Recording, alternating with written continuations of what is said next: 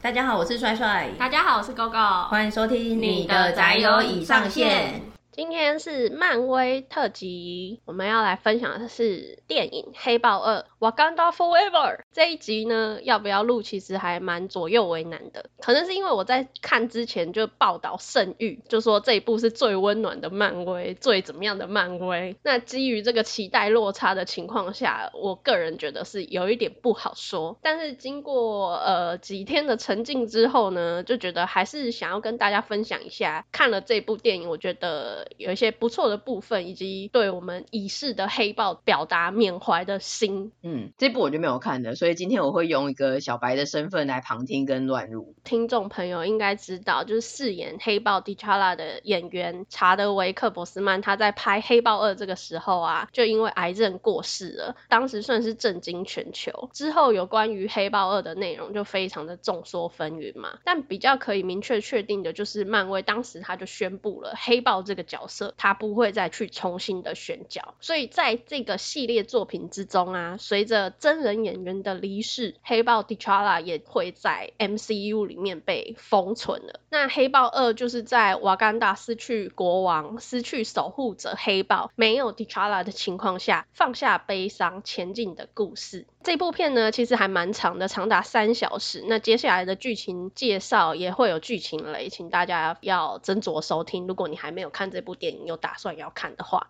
电影一开头呢，就是苏丽在他的实验室，非常的心急如焚，表示哥哥病危了，他一定要研发重建这个新型药草。然而这一段很快速的带过，就新型药草还没有完成，就传来了 T'Challa 驾崩的消息。所以在电影里面，他没有明确的说 T'Challa 他是生了什么病，然后在哪一个时间点，或是生病的原因嘛？他就是用这个事实带过，用这个当开头这样子。对，完全没有解释，就是说这个是很突然的一个病症，然后没有办法束手无策，嗯嗯嗯，就很突然的过世了。紧接着就是很肃穆悲伤的瓦干达丧礼。我个人觉得这一段不仅是电影里面在送葬迪查拉，也是让观众可以一起参与的丧礼。而且在所有的漫威电影宇宙作品中，如果大家有印象的话，都会记得他开场有那个 Marvel Studios 的动画嘛。嗯，那个超帅，我很喜欢那个。对，那一般都是所有的漫威英雄，他会这样子一帧一帧的轮番的出场，那也会搭配他们的一些背景音。但这一次呢，它就是完全安静无声的播放已故黑豹的画面，作为回顾跟致敬，算是蛮肃穆跟庄严的，嗯，就很沉静。那在这个开场动画结束之后呢，就进入了剧情的主线，时间来到了一年后的国际会议现场。各国的强权呢，他们其实一直在觊觎瓦干达的反合金资源，甚至攻击了瓦干达几处的国际中心。在这个国际会议上呢，他们的代表国家就有表示说，快点开放分享反合金啦，黑豹都没有了，你们也撑不了多久了啦之类的，就有一点坏。嗯，而且我没想到会吃相这么难看呢，就是竟然在国际会议上演都不演的。嗯，就直接表明了你们没有了黑豹，你们什么都不是，挡不住我们的啦。就是要抢取好多那个资源的。但是呢，这个已故的国王 T'Challa 的母亲，也就是王太后，她接下了国家的重任，直接就在这个会议现场，把其他国家派去攻击他们的打手抓到会场里面，丢到那个面前，对着那个国家的人这样子轻蔑的一看，就是表示说瓦干达也不是好惹的，非常的霸气，杀鸡儆猴的一个感觉。嗯，那强权他们对于反合金的欲望，当然也不是只有依靠瓦干达这条线啦。同时，他们使用了一种所谓的新型探测机去探索潜在的反合金。在一次的联合单位的探测任务之中呢，就从海洋中冒出了一群蓝皮肤的人种，攻击他们，整个小组就全军覆没哦。美国也怀疑说，会不会是瓦干达做的？我比较怀疑是阿凡达的纳美人做，感觉很错棚。现在出现蓝皮肤。嗯，跟但还蛮肯定的，应该不是纳美人。那此时一无所觉的瓦干达呢，王太后和公主苏丽正在河边缅怀迪查拉，两个母女谈话的时候呢，竟然有一位自称是纳摩的人从水底钻出。你要知道，瓦干达的防线和科技啊，比起德意志，真的可以说是 MCU 世界第一。我相信。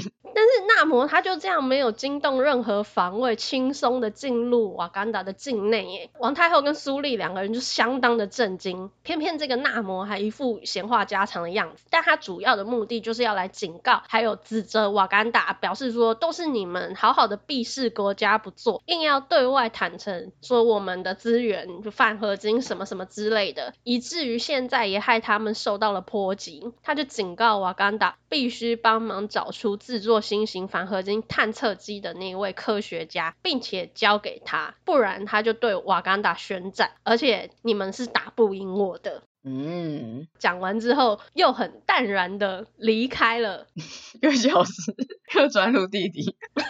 非常的厉害，那这个就让他们国家非常的震惊啊！瓦干达内部立马召开会议，皇家护卫队的侍卫长将军奥克耶就和苏利前往了美国，透过 CIA 探员罗斯的消息，知道了那位科学家原来还是一位就读麻省理工的学生，叫做 Lily Williams。找到了 Lily，也准备要带他回瓦干达的时候呢，FBI 找上门了。于是这三个人就和 FBI 展开了追击。那个 Lily 是自愿跟他们离开的吗？还是被他们两个挟持？你觉得有可能是自愿的吗？这个屁孩一开始当然是。不自愿啊，就突然有两个人出现在他的宿舍房间里面，然后就说跟我走，他就还想要耍心机不走。那他们俩也很聪明啊，就说没关系，你不走也没关系，反正现在你就是被盯上了，你随时就有生命危险，你你就留在这里吧，就一直用这种半威胁的方式告诉他啦。那这个学生也还年轻嘛，当然就会希望说啊，还是先被保护这样子啦。嗯哼哼，对，因为我想说三人一起躲 FBI，FBI 不是算是来救他的吗？为什么是跟另外两个人一起躲？不过他是知道说，其实反正他还是会被其他人威胁，不如跟武力比较强大的人在一起就对了。所以就这样子半推半就的情况下，一起走了。那他们虽然避开了 FBI，但是他避不掉纳摩的手下将军奥克也还被击倒了。那苏利呢？他为了保下莉莉，表示说留我们一命，我们就跟你走。通过苏利被俘虏，纳摩还有蓝皮夫人的样貌，也就在这部电影里面被带出来了。原来呢，纳摩他守护的海底国家叫做塔洛坎，是十六世纪的一群玛雅人，他受到了启示，服用了含有微量反合金的药材来抵御天花，但是他们却让自己的身体产生了异变，他们的皮肤就变成了蓝色，而且身上还长出了鳃，变得就是只能在水中呼吸，在陆地上他们是没有办法生活的。于是这个异变就让他们群体移居到海底，并且建立了塔洛坎。这边听起来又让人想到水行侠，从纳美人变成的水行侠。其实你蛮喜欢水行侠的，对不对？其实我还蛮喜欢水行侠的这个角色跟演员本人。那你搞不好会很喜欢纳摩，会吗？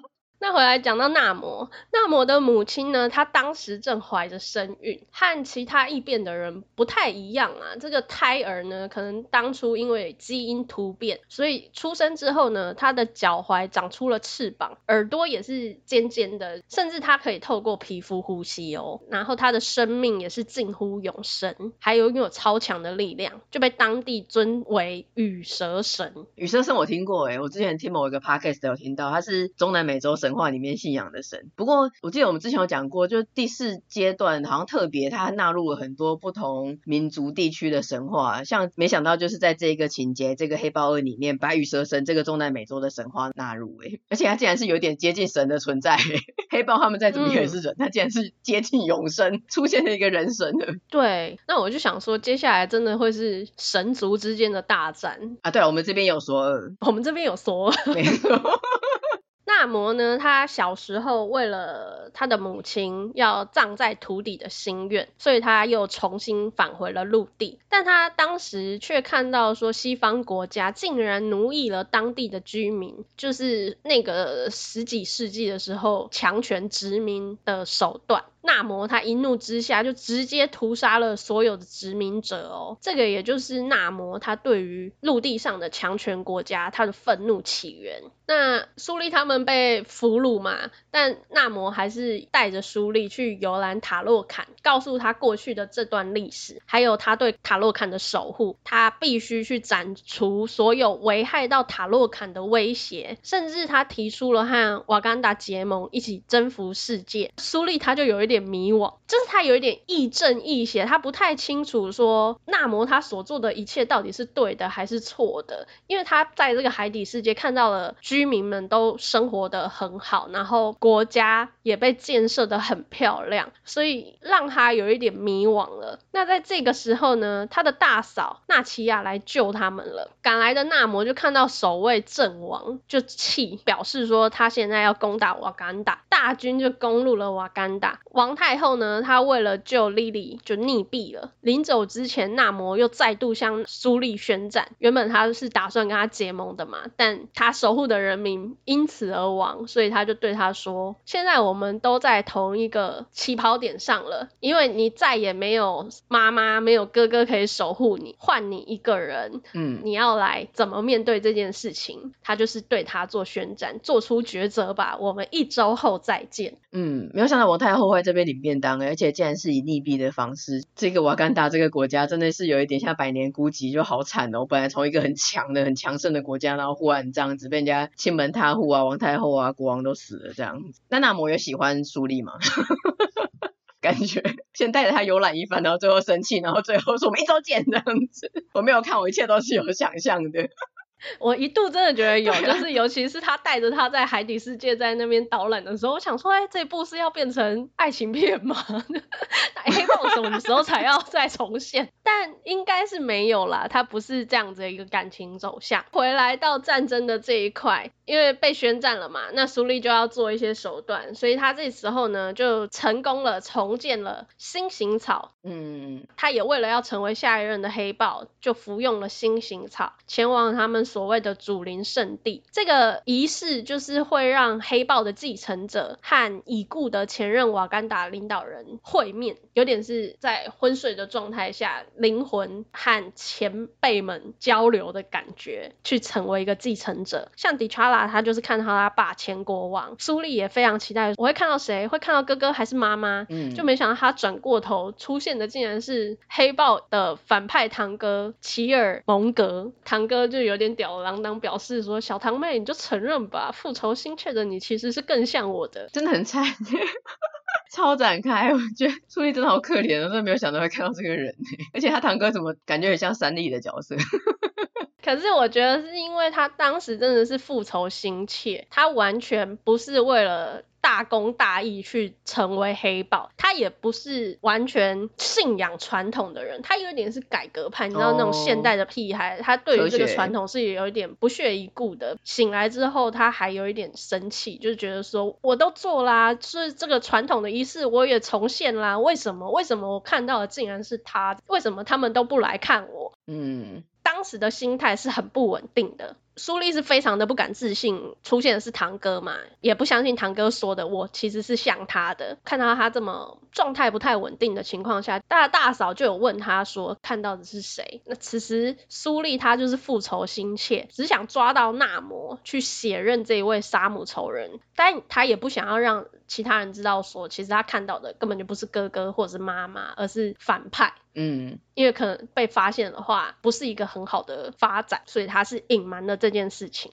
苏丽呢，后来引纳摩进入了一个改装后的战斗机，因为纳摩他是在海底生存的最强战力嘛。那如果他离开了海，离开了水，他的战力就会被消除，尤其是在更炎热或是比较困难的环境下，让他丧失氧气的话，这样子纳摩的战力就会被削弱，所以他就把他引入了一个干涸的环境，去减弱他的战力。但纳摩也不甘示弱，他就摧毁这个战斗机，B 的苏丽就不得不改变航线，强行坠落在沙滩。那双方就在那边展开决斗。在一番血战之后呢，苏丽最后在有机会可以下手杀了纳摩的那一个瞬间呢，他的脑中突然开始了回顾画面，也就闪过了他妈妈对他说的 “Show him who you are”，然后就想说，就是一刀下去就可以让他知道 who you are，但没有，就是戏不会这样演。这一位公主呢，她就恢复了理智，就劝降纳摩，并且表示说：“臣服于我们吧，瓦甘达会保护你们的。”那脑海中他就浮现了洛塔坎国度的美丽的地方，就像自己家乡瓦冈达一样，就醒悟说，其实纳摩和自己一样，只是在为自己的国家而战。所以这个恢复理性的苏利，最终就决定饶过杀母仇人纳摩一命，并且提出了和平的结盟。战斗呢，也就随着纳摩的投降结束了。嗯，之后就是瓦甘达的选王仪式，以及苏利最后来到了地中海的海边，默默烧着自己的白色寿服，呼应他最开始母后带他去河边，象征他这次是真的与哥哥道别了。虽然没有看，可是这一段告别的仪式，觉得好像会蛮感人的。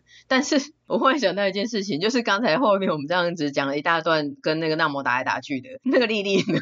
那个马斯提公的莉莉是没有戏份的。超好笑！我跟你讲，他其实有在协助一些战斗改良之类的战斗机的建造。嗯、可是我真的觉得这个新角色在这一部里面作用真的很不明，必须老实说。对我而言，我觉得他只是被带出来而已。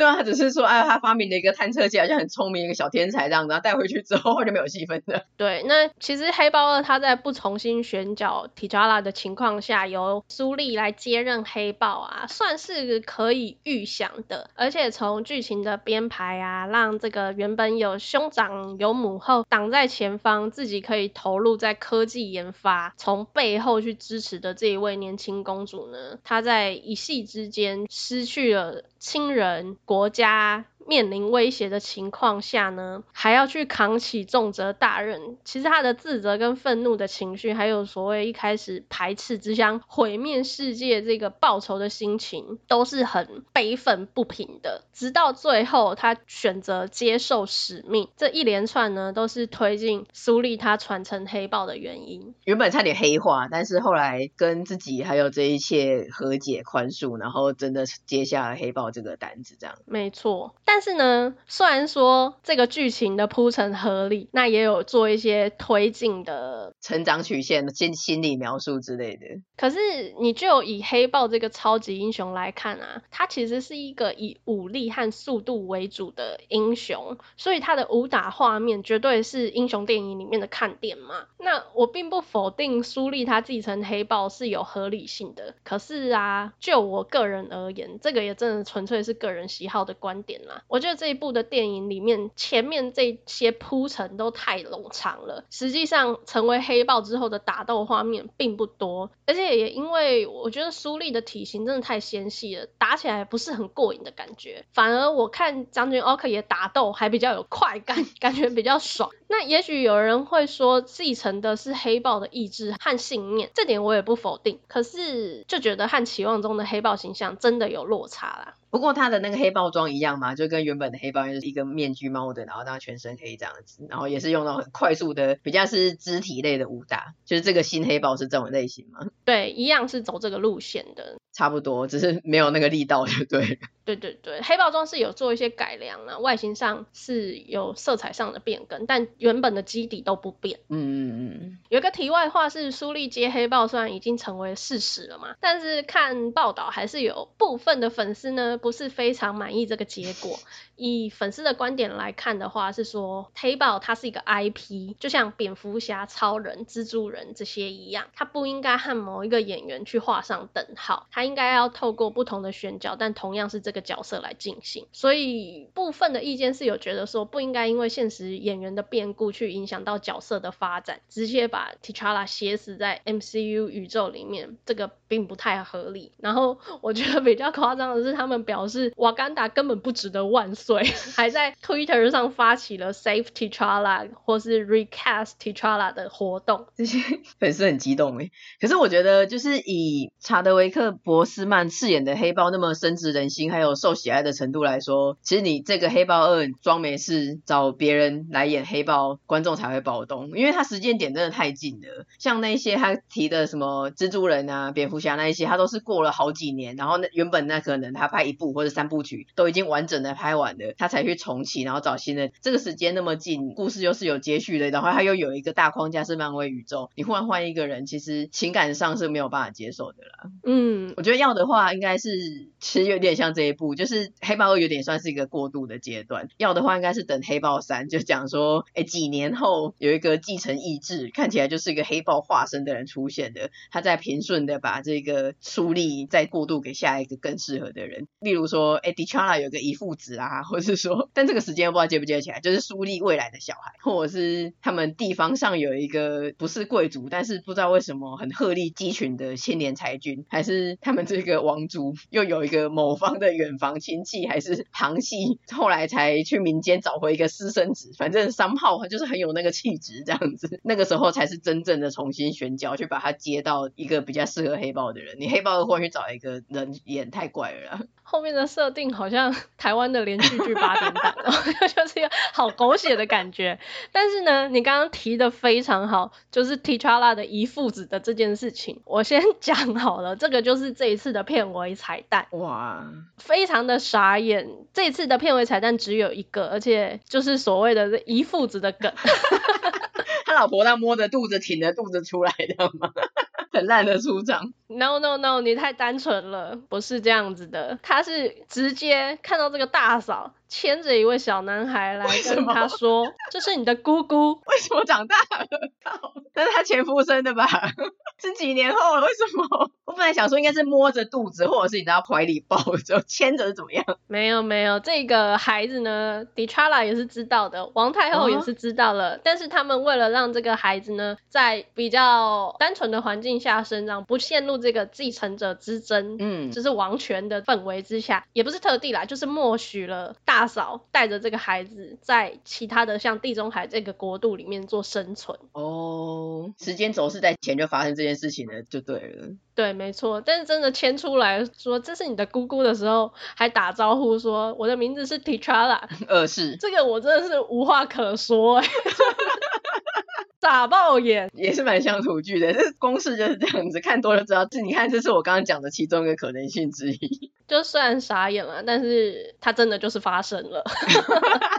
那黑豹三一定就是他长大后了。有可能，我觉得这部以刚刚我们在讲说要不要重新卷角来看嘛，就我而言，我觉得感情跟理智要切开来看，真的是蛮难的啦。嗯，其实这部分的意见，我觉得也算是合理。不过这个就是看制片方他们怎么选择。那 MCU 最终是选择了不重新选角去做发展。而且顺着这个逻辑的情况下，我觉得这一部黑豹二处理的最好，也最让我感动的，真的就是他在前后两段缅怀 T'Challa 的片段。刚刚有说到嘛，漫威他把固定的片头动画，这次是直接放上 T'Challa 的画面，整段是全程无声。还有最后苏丽他在海边想起哥哥的过往片段画面也是，就真的是一片安静。只要他放出前黑豹的画面呢，都没有声音，就只有画面。这真的是无声胜有声最好的诠释诶，就让影迷静心的缅怀，然后和剧中的人一样重新拥抱生活。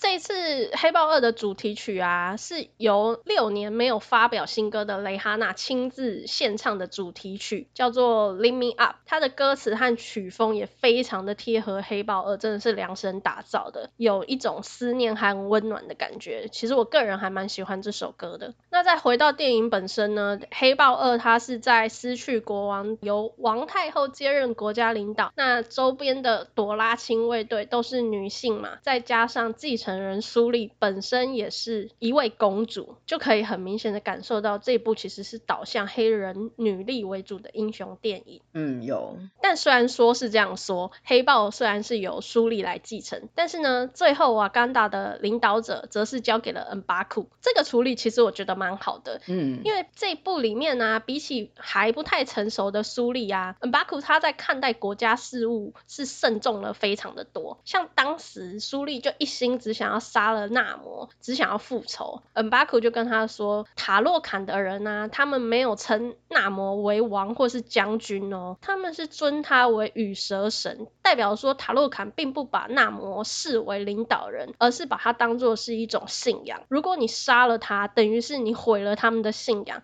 那就会引起无止境的战争。嗯，就是他说的是非常有道理的。但苏丽就说：“我不管，我不 care，我就是要杀，要打就打。”这样有不够中二的。苏丽是个 teenager，青少年呢、你就会有点担心，那这个国家交给他是正确的吗？所以最后他们在领导人的选择上面做的这个交接，我觉得是非常好的一个选择。我没想到哎、欸，但是蛮合理的，因为毕竟叫个青少年，确实是蛮怪，又不是一种以前那种古代的封建王朝。然后这一部当然也有新角色出现嘛，像是纳摩，虽然他这一部是被设定成反派啊，可是他保卫水底王国塔洛感的出发点，我觉得真的也说不上是大反派啦。虽然他最后是被劝降。不过从对话之中可以猜测出他未来还会再生事，所以之后呢，应该还是会有纳摩和塔洛坎的戏份。嗯，我个人觉得比较好笑的有一个地方是，你记得瓦干达有一个双手交叉在胸前的手势，你还要配合的搭配喊出瓦干达 forever 吗？一定的啊。塔洛坎他们也有哦，可是他们的手势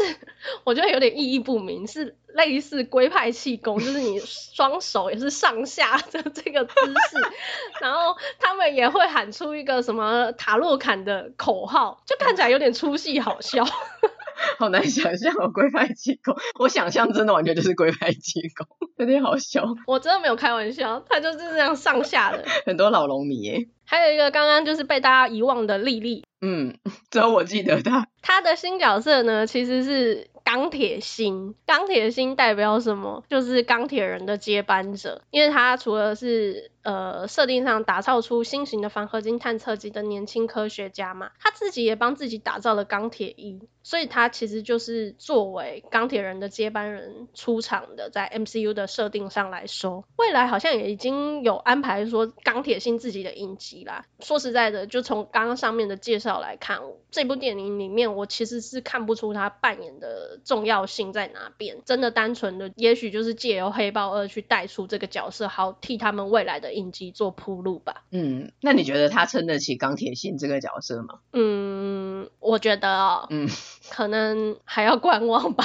就目前而言，都是一些屁孩，我不懂为什么 MCU 变成这样了。真的是目前复仇者二代都陆续接班的，我觉得就我们这种 老人来说，真的是有点难适应。对啊，而且当他牵着那个遗父子出现的时候，哦，他是三代，我心中就想说，我还要继续看下去吗？这 MCU。到底怎么会变成这样？好，我们接下来要陆续观望的重点就是那一些二代撑得起这个角色吗？还有 GoGo 这个漫威粉是不是逐渐的要由粉转黑了呢？我觉得逐渐的随着每一部漫威第四宇宙，好像那个信心值越来越下降了。真的不知道哎、欸，接下来还有蚁人。也许蚁人可以再重新换回我的信心，我还蛮期待的。但我每次都抱着期待，然后失望而归。真的，我觉得这蚁人真的是一个最后一根稻草。真的，静观其变吧。好的，今天这集就差不多到这边啦。喜欢我们内容的话，欢迎点击节目资讯栏的链接，小额支持你的宅友，或者将我们的节目分享推荐给亲友。我们也有 Facebook 跟 IG，欢迎追踪订阅我们哦。那也请记得在 Apple Podcast 给我们五星的评价。那就下次见啦，拜拜。下次见，拜拜。